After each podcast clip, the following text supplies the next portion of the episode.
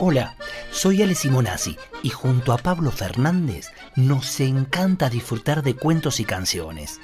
Los contamos, los cantamos y dibujamos. Podés buscarnos en YouTube, en Spotify o en Facebook.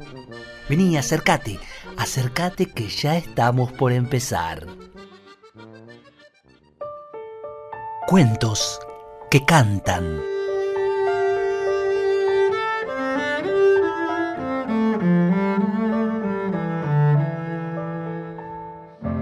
La mamá de Joshua es peruana, el papá es estadounidense y él nació en México. Flavia, que los conoció en un viaje, le pregunta a su mamá, ¿por qué ellos no hablan como nosotros? El papá y la mamá de Flavia son brasileros y viven en Brasil, pero sus abuelos maternos son una señora danesa casada con un señor brasilero. Ellos viven en Venezuela. Sus abuelos paternos son un señor italiano casado con una señora inglesa. Estos viven en Brasil. Cierta vez ganaron un premio en un concurso de televisión. Raúl los vio desde su propio país y al saber cómo estaba compuesta esa familia, le comentó a su mamá, qué raros son. Claro, los padres de Raúl son colombianos. El papá es pastor protestante y Raúl a veces juega en el templo. En la escuela tenía un amigo llamado Esteban que siempre le preguntaba, Raúl, ¿qué se siente tener un papá medio cura? Esteban se fue a vivir con su familia a Canadá se fue por una beca que consiguió el padre. Sus abuelos son polacos, originarios de un pueblo que ya no existe, pues desapareció durante la guerra. Se escribe con un amigo que se llama Miguel, y en una carta, este le dijo que le sonaba extraño que toda la familia se hubiera mudado solo porque el papá quería estudiar. El papá de Miguel es judío, pero la mamá es católica. Cuando fueron novios, decidieron que festejarían todas las celebraciones de las dos religiones. Su amiga, Teresa, les dice que tendrán que elegir porque nadie puede tener dos fines de año en un mismo año. La mamá de Teresa estaba separada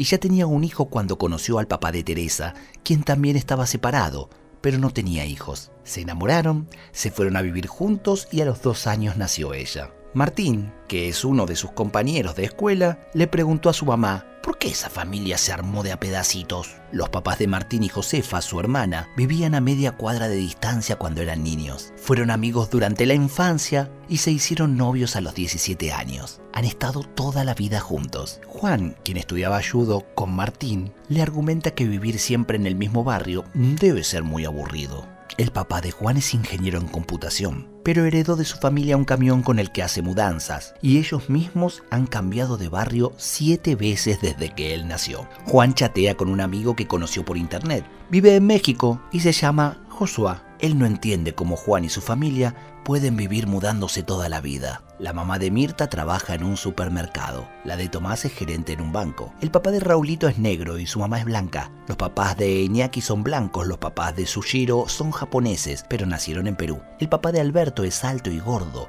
El de Cristina es flaco y alto. La mamá de Elsa es baja y se queja de tener una cola demasiado ancha. La mamá de Sofía no es ni alta ni baja pero tiene el pelo rizado y le gustaría tenerlo lacio y largo. Al papá de Eduardo le encantan los deportes igual que a la mamá de Inés, pero al papá de Ignacio le gusta relajarse viendo la tele mientras toma una cerveza.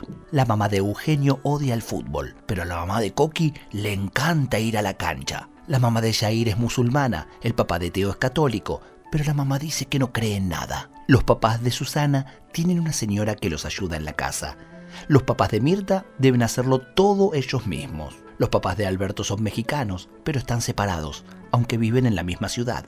Los papás de Carolina no están separados, pero el papá trabaja en una empresa que está en otro país. Vuela los lunes a la madrugada y regresa los viernes por la tardecita. Solo está en su casa los fines de semana y durante las vacaciones. Y cada uno ha preguntado alguna vez a su mamá, ¿por qué nadie es como nosotros?